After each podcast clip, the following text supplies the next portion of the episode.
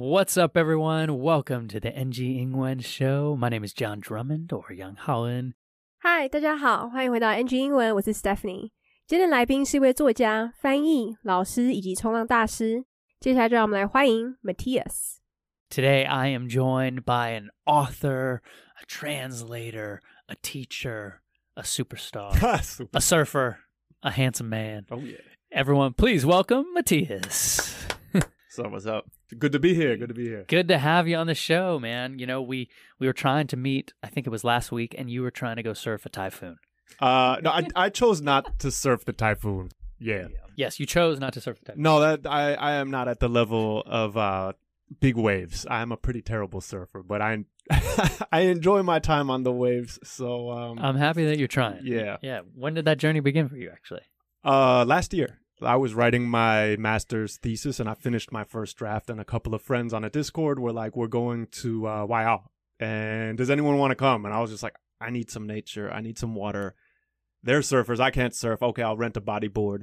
And then I got home that night, and after writing, you know, writing in Chinese for months, I had the best night of sleep I had had in ages, just from bobbing in the waves. And then uh, a month later, I was like, "All right, I'm taking surfing lessons," and uh, it's addictive. It's Yeah, addictive. I love it. I'm happy to hear it. Well, Jayo, I hope you keep it up. And yeah, so cool. Well, I was hoping today we could start with maybe in your own words, a little introduction about who is the man, the myth, the legend. All right. Mattias. So my name is Mattias Daly. My I got my mom's last name. She's a Daly. My middle name is Swenson. That's my dad's last name, Swedish name. I was born in Stockholm, There we go. uh, but I grew up in Philadelphia and Chicago. Uh, I lived. That's new information to me. I don't Oh, okay, yeah, and I'm a New Zealand citizen. My mom's a Kiwi. I'm a mess. Uh, I lived in China for 10 years, uh, studied Chinese medicine, did not become a doctor, uh, became a translator while I was in medical school.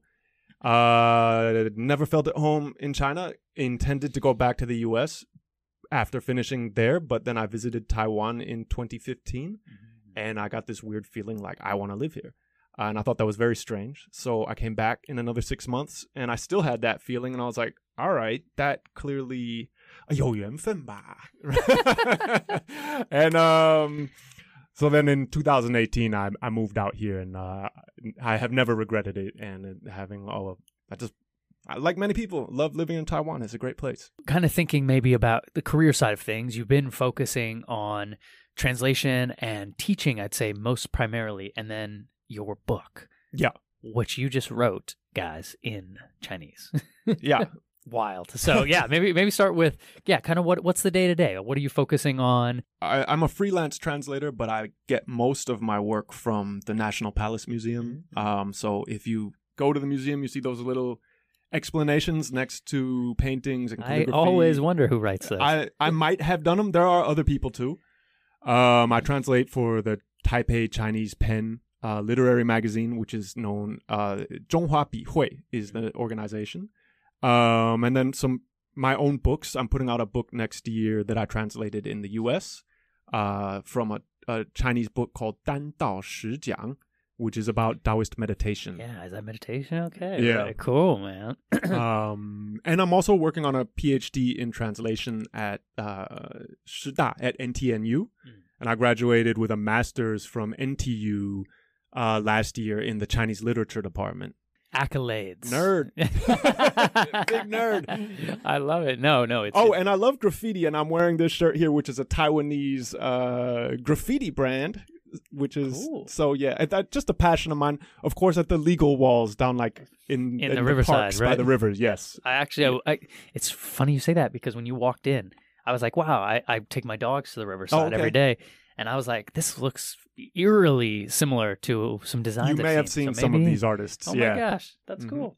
Shout that. Do you remember any of their names? Oh, this this this brand is called Message or Messa Age. Um, Nice. I ain't naming names here. it's a secret. there we go. Love it. So take us through maybe then the process of writing your first book. Well, you've been published many times, but this is your first full book, original piece in Chinese. What the heck? Well, to be honest, it was my master's thesis Okay, so at this is- NTU Got it. to start with, uh, and I, I hoped that it might become a book, but of course I, I wasn't sure. Mm. Uh, so I have been interested in Taoist philosophy and meditation for a lot of years and uh, read a lot of books related to that when I was studying acupuncture.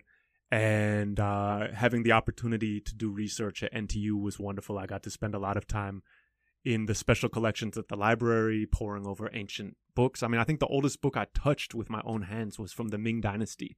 So, really ancient uh, manuscripts. That was pretty cool. And then I, I just read enough that I uh, absorbed enough information that I could see where there were problems with modern scholarship. And I decided to write my own reaction to some of the common understandings about Taoist meditation. Mm. Um, and I spent about a eight eight or nine months writing it. It writing a thousand characters a day, and I finished in July of last year. graduated in August, and uh, I had to change the the material a little bit after the publisher accepted it, but mm. it's more or less a modified version of my uh, master's thesis will be published as a book uh, this year. Congratulations! Thank that's you. that's Thank really you. a beautiful accomplishment, and yeah, eight months consistently, a thousand characters a day. yeah, yeah. Well, not every day. That was the goal. Okay, okay. That was that was, the, that was the benchmark. Sometimes I quit to... early and went down to twenty three and grabbed a beer. nice, love twenty three. 来宾说，他的全名叫 Mattias Daly，那他的姓氏是跟着母亲姓，那父亲的姓氏 Swenson 则是他的中间名。那在斯德哥尔摩的瑞典出生的，那后来搬到了美国的芝加哥还有费城长大。那他同时是一位纽西兰公民，因为他母亲是纽西兰人。那他曾经在中国居住了十年，并且在医学院选修了中药，可是后来没有选择当医生。那在医学院的时候，就成为了一名翻译。但是来宾分享，他在中国住的时候，他并没有觉得像家的感觉，所以当时正打算回美国。但在二零一五年的时候，他来到台湾旅游，当时他就有个很奇妙的感觉，让他觉得想要住在这里。所以回去半年之后，还是甩不掉这种感觉，因此他就认定应该是缘分喽。所以二零一八年的时候，他就搬来台湾了。那来宾也分享，他目前是一位自由工作者翻译员，那他主要的工作量来自故宫博物院。所以，如果你去博物馆的话，在画的旁边会看到一些解说，那来宾就有负责过一些。那他目前在帮中华笔会翻译，他目前也翻译过他自己的书籍，像明年他在美国推出的书是单到十讲的英文翻译，那主要是在讲道教冥想。他目前也在师范大学取得翻译的博士学位，那去年他在台湾大学取得中文文学的硕士学位。那来宾也分享，他很喜欢涂鸦，也都会到河边的合法涂鸦墙创作。来宾说，他曾经推出过书籍，但这是他第一次使用中文出书。那来宾说，这其实是他的硕士论文，因为他在研究针灸的时候，就对哲学、道教以及冥想感兴趣，所以在做研究的时候，他花了很多时间在图书馆看各种古老的书籍。那他也分享，他看过最老的书，应该是明朝时期的。那后来他吸收了足够的资讯之后，他发现了现代学术上的一些问题，所以他决定写下自己的想法。他后来花了八到九个月的时间，每天写超过一千个字。后来在去年七月的时候，终于写完了。他后来内容稍微做了微调之后，就被出版社接受了。那我们来复习一下刚刚来宾跟主持人提到的一些片语跟词汇。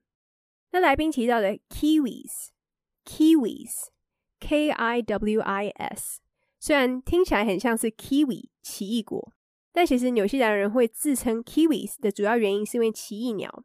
那因为它代表着纽西兰的象征。那因为第一次世界大战之后，他们的军人就被称为 Kiwis，所以一直沿用到现在。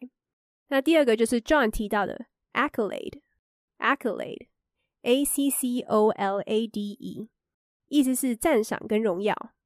那第三个就是 acupuncture，acupuncture，a c u p u n c t u r e，意思就是针灸。那我们继续来听接下来的专访吧。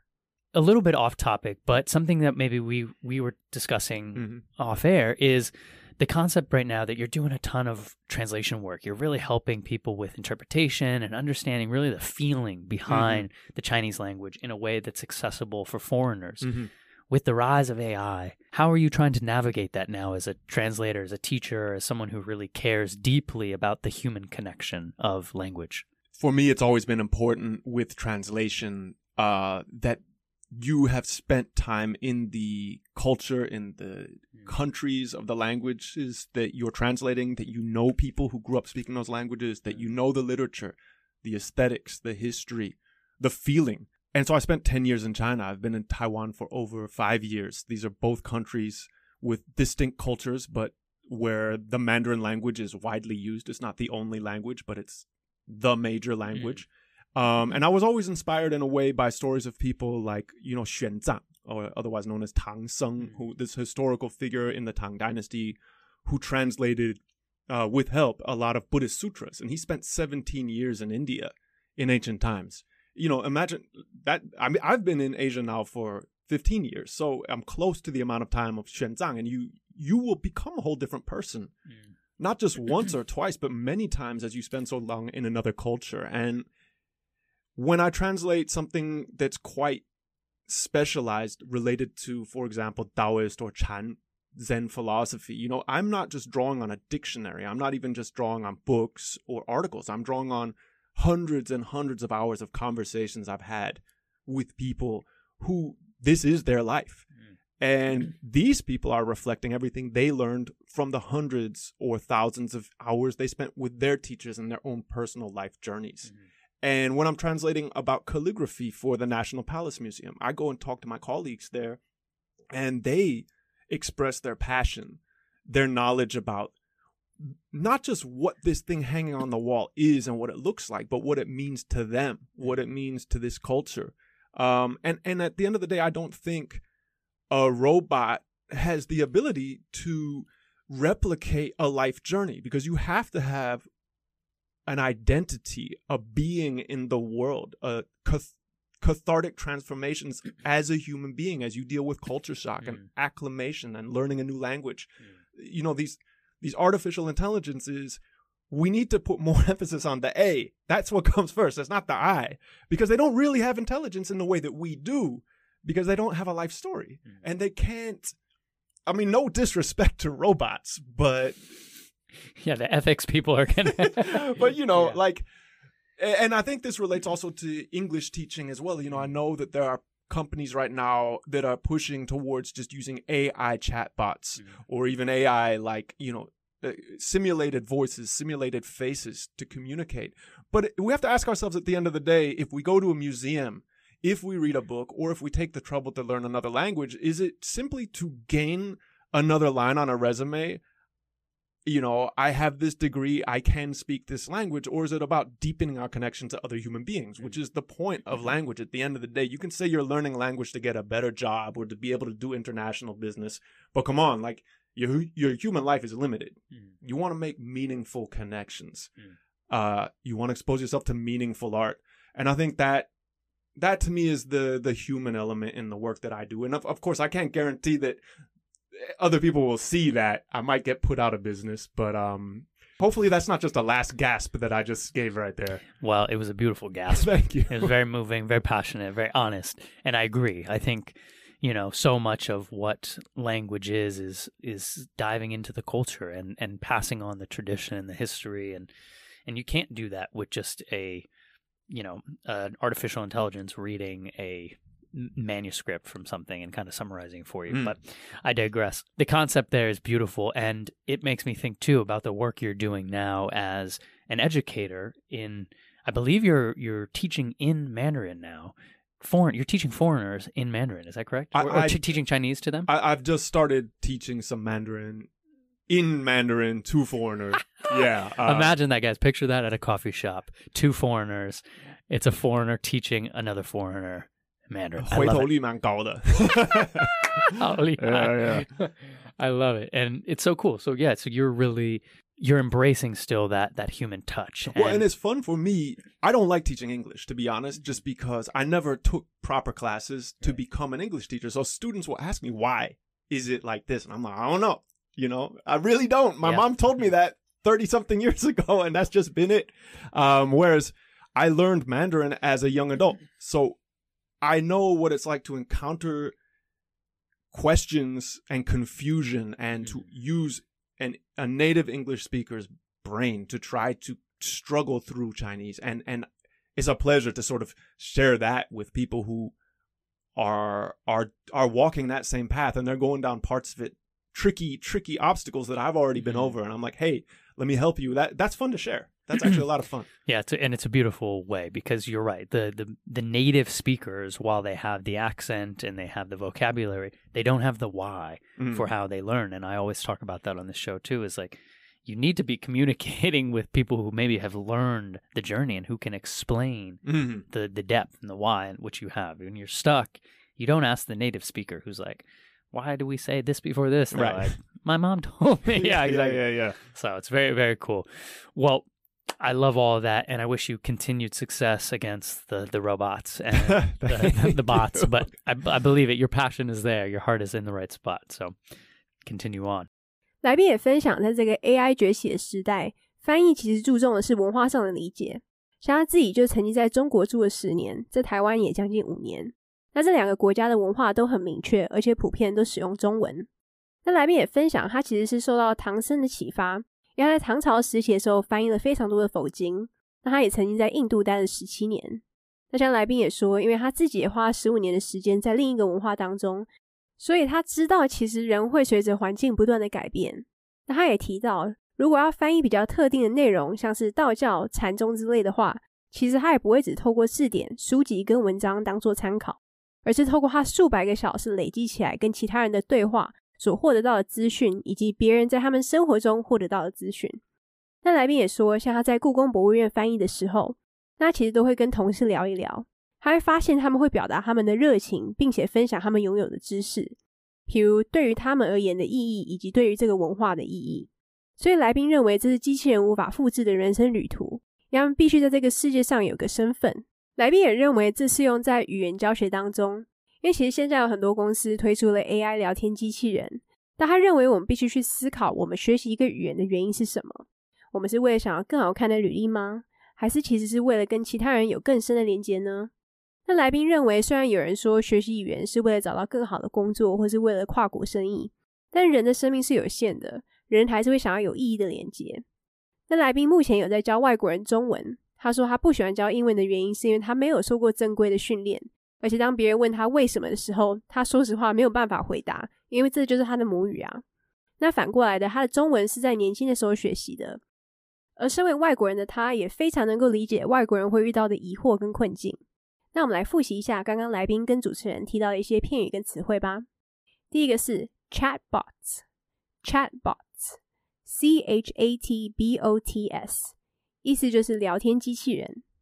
第二个是 Buddhist sutras Sutras，Buddhist Sutras，b u d d h i s t s u t r a s，意思就是佛经。那我们继续来听接下来的专访吧。 But do you mind if we switch gears a little bit Sure. to talk about kind of the eclectic, beautiful journey that you've had Sure, in this sure, life sure. of all living all over the place? But maybe we can start with your Mandarin journey, though, in the Okay. sense of when did that begin? When did you think like actually learning Mandarin might be useful to my journey? When I was 15 years old, I started doing praying mantis, Northern Shaolin seven star praying mantis kung fu in Chicago. Whoa. uh, with Master Juan Cortez, who opened a, Wuguan, a kung fu school on the north side of Chicago. And one of his assistant teachers, Sifu Antoine, had said to us, Shout out. Sifu hope Antoine, hey, he's a great guy. I wonder if he'll see this. Anyway, he said, everybody who walks through this school says he's going to end up learning Mandarin one day. Because I said I was going to, but I, I, I don't know. I guess that it, it just it it put a seed in me. Uh, exposure to kung fu led to the exposure to uh, Chinese philosophy and religion and art, and uh, eventually I learned about acupuncture and um, I, I all of these things fascinated me, and I ended up being a Chinese major in my first year of college, but I found it too hard, so I switched. Uh, but after I graduated college, the the the curiosity was still there, and one of my best friends was in Guizhou. Uh, he's actually Taiwanese born, but he grew up in the states, and he was teaching English in Guizhou, uh, and he was quite bored and lonely. He was in a very small town, uh, relatively speaking, and he kept saying, "I can get you a job out here. Why don't you come hang out, teach English, make a little money, see China?" And finally, one day, I was like, "Okay." And the next day, he had an invitation, and I went, and uh, I showed up in this small, small area called Tongren, and almost nobody spoke English there except for my friend. Uh, and it just forced me to like jump into the deep end of the pool and really start learning Chinese. and um, it was a great just exposure Mm. to culture and language, and I ended up staying much longer than I expected. But Mm. Well, shout out all those people along the journey. And thinking about that too, you know, do you remember any pivotal moments with your Mandarin where you were challenged or where you were where you really felt you overcame an obstacle or you really leveled up to that next plane? it's kind of funny. The first time I really felt like I leveled up, I had been studying Mandarin for about not quite a year and a half, and I bought a phone card. They called them IP ka. So if you wanted to make an Nice. international phone call, you'd buy these cards at convenience stores in China, and then you'd dial in a long number, and then you could call the U.S. for much cheaper. And this IP card I bought didn't work. So I brought it back to the little convenience store, and I wanted to exchange it or return it, and they weren't having it. And I was like, you guys are in the wrong. And I argued with them and I got kind of mad. and I won and I was able to express myself. I mean, for any listener who hasn't lived in Beijing, it's a very as as someone I know put it, it's a very sharp elbows Yeah. culture there. So you really do have to You got to you got to be feisty. Yeah, you got to Yeah. be feisty. And I was like, "Oh, I can do this." Yeah. Yeah. Yeah, that cold weather, you know. Yes. People don't take trash. No, they don't. No, they don't. That, that's right. So you expressed yourself in Mandarin. You you bargained. You negotiated. Basically, you pled your case, Yeah. and yeah. you and you won. Yes. And I expressed my umbrage. so yeah. That's amazing. Yeah. Well, thinking about your incredible academic journey now with language, with English really, and with Mandarin, would there be any tips and advice maybe you could share with our audience who are considering learning na- another language or are ready Yeah, learning another language? absolutely. Um, so one really great tip I got, uh, I, I sort of combined a tip I got from my father, who's multilingual and a, a very good friend of mine in Beijing. She's an English woman, Callie. Hello. Uh, and so she she has excellent Mandarin. Uh, and and I her advice was as soon as you can, when you check the dictionary, do not check a Chinese English dictionary. As soon as your level allows, check Chinese Chinese definitions because then you will know how this word is defined in a way that a native speaker comprehends it rather than trying to like jam this word into English because the way the way a word is explained in the language that word comes from teaches you way more about that word than just seeing a close synonym in English. Mm, I love that. Um, and then my father's advice, which is very time consuming but uh, very worth very worthwhile, and, and I'm very grateful for it, was copy definitions by hand. Mhm. And this this way you will leave a deep impression. It almost becomes muscle memory. And so especially if you're reading a book, if you look up a word, write the definition in the margin. And you might forget it in 3 days.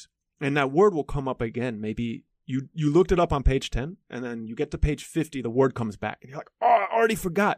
But you will definitely remember that you looked that word up and that you copied it by hand and you go back and you see the definition in your own handwriting and it, it just it gets deep into Mm. your mind Mm. and because you're copying like my friend advised the native speaker's way of defining that word. Just by copying that sentence it sort of becomes your own language. Mm. so that's one piece of advice. And the other one i have is record yourself speaking and listen to it back. Mm. especially if you have a textbook that has uh i guess they, they won't have a cd anymore but an mp3 or or a video with somebody talking. Just choose a short passage maybe 30 seconds. Doesn't need to be longer than a minute and listen to that person speak that passage, then pause it and you read the same characters mm. 30 seconds, one minute, that's enough, and record yourself and then play yourself back. And I, I promise you, the first thing you will think is, oh my God, my Chinese is terrible. Right? But pause it, go back to the beginning, listen to that person again that the textbook provided, see where you could improve? How Hmm. can you speak more like him or her then record yourself again? You will definitely within one or two tries make an improvement. And if Mm. you spend a half an hour doing this within a half an hour if you compare your first recording at five o'clock and your final recording at 5.30 you'll be like oh my goodness I- i've made a huge improvement. And then don't do this again for two weeks. Don't do this every day. Put it down Mm. and just go about your life and then try this again in another two weeks and you'll be shocked. Like the the improvement you'll make will be will be remarkable and your confidence will go up because you've heard your own voice getting better. And then you won't be worried about do other people hear my voice and think I sound stupid? Do they think Mhm. I sound funny? Do they think I sound like like like I'm not a native speaker right? Because you're like no no no I'm getting better. I know I sound okay. And so you know that confidence and not feeling afraid to open your mouth in front of people is so key. I love it. Really, really timeless right there. 来宾说他会接触中文，是因为他在十五岁的时候曾经在芝加哥学过功夫。那当时有个助教叫 Antoine 师傅，曾经跟他们说，只要走进这间学校的人，迟早都会学中文。那当时在他心中是种下了一颗种子，也因为接触到功夫的关系，所以接触到了中国哲学、宗教跟艺术，这些都令他非常的着迷。于是，在他的大学的第一年，他选修了中文文学。可惜因为太难了，所以他后来转系了。那后来毕业之后，他还是很好奇。那因为他刚好有一位在贵州教英文的台湾朋友，那因为他在一个相对比较小的镇上，所以就邀请来宾说他可以帮他找工作，所以叫他去贵州赚点钱，顺便来看看中国。那所以有一天他终于答应了，但是到了之后他才发现，除了他的朋友之外，没有人会说英文，因此他不得不开始学习中文。来宾学了一年半的中文之后，才发现自己进步了很多。因为他当时为了打国际电话，必须到当地的便利商店买一张卡，可是他发现无法使用的时候，就回到店里要求退换货。那这时店员就跟他起了冲突，但是后来来宾很清楚的维护了自己的权益，最后赢得了这场争论。那来宾分享，因为北京文化属于比较竞争的地方，所以必须非常的好斗。那来宾也分享，他的朋友跟父亲在他学中文时给了蛮有用的建议，就是当自己的中文程度到达了一定的水准之后，就不要再用中英字典了。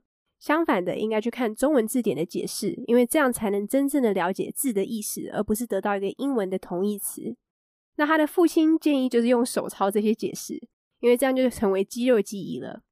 那最后来宾也建议大家录下自己说话的声音，并且回放，尤其如果有课本的音档，那可以先听，然后再录。虽然一开始大家都会觉得自己怎么听起来很奇怪或是很难听，但是听完自己的录音后，要去思考如何进步，并且更贴近当地人的说法。就这样子，只要练习一个半小时左右，就会发现自己进步很多喽。那我们来复习一下刚刚来宾跟主持人提到一些片语跟词汇。第一个是 sharp elbows，sharp elbows，s h a r p e l b o w s，意思是竞争激烈。第二个是 feisty，feisty F E I S T Y，意思是好斗。最后一个就是 umbrage，umbrage，U M B R A G E，意思是不满哦。那我们就谢谢今天的来宾 Mattias。It's been a pleasure to have you on the show. Great, Thank you. Thank great to get me. to know you more. And where can people maybe read this book of yours? Where can they find you online and reach out if they want to learn from you? Well, I'm I'm not that easy to find online. Um, I figured. Yeah, and I just i'm not yeah I, I- i'm not really taking that many students right now if you Okay. if you see me and you need me and i'm on the subway say what's up um Nice. yeah i'm not i'm not such a big social media user at the moment um however this book it will be coming out with 新文风出版社 uh this is the ergao the second manuscript that's what it's going to look like if you want to read something very nerdy and arcane about Taoist meditation in Chinese, all I can promise you, it will help you fall asleep quickly. Are you going to do an audiobook? Uh, yeah, I did like yes, ASMR of me turning pages. Yes. Awesome, man. Okay. Very cool. Well, thanks for joining us on the show, and we'll talk to you next time. All right. Peace. All right, everyone. Thank you so much for joining us on the NG Ingwen show. Please go find Mattias's book or just find him on the subway. I love it. No social media. The man, the myth, the legend. or myself, John Drummond89 or Yang Haoen. All right, everyone. Stay curious, stay hungry. We'll talk to you next time. Peace.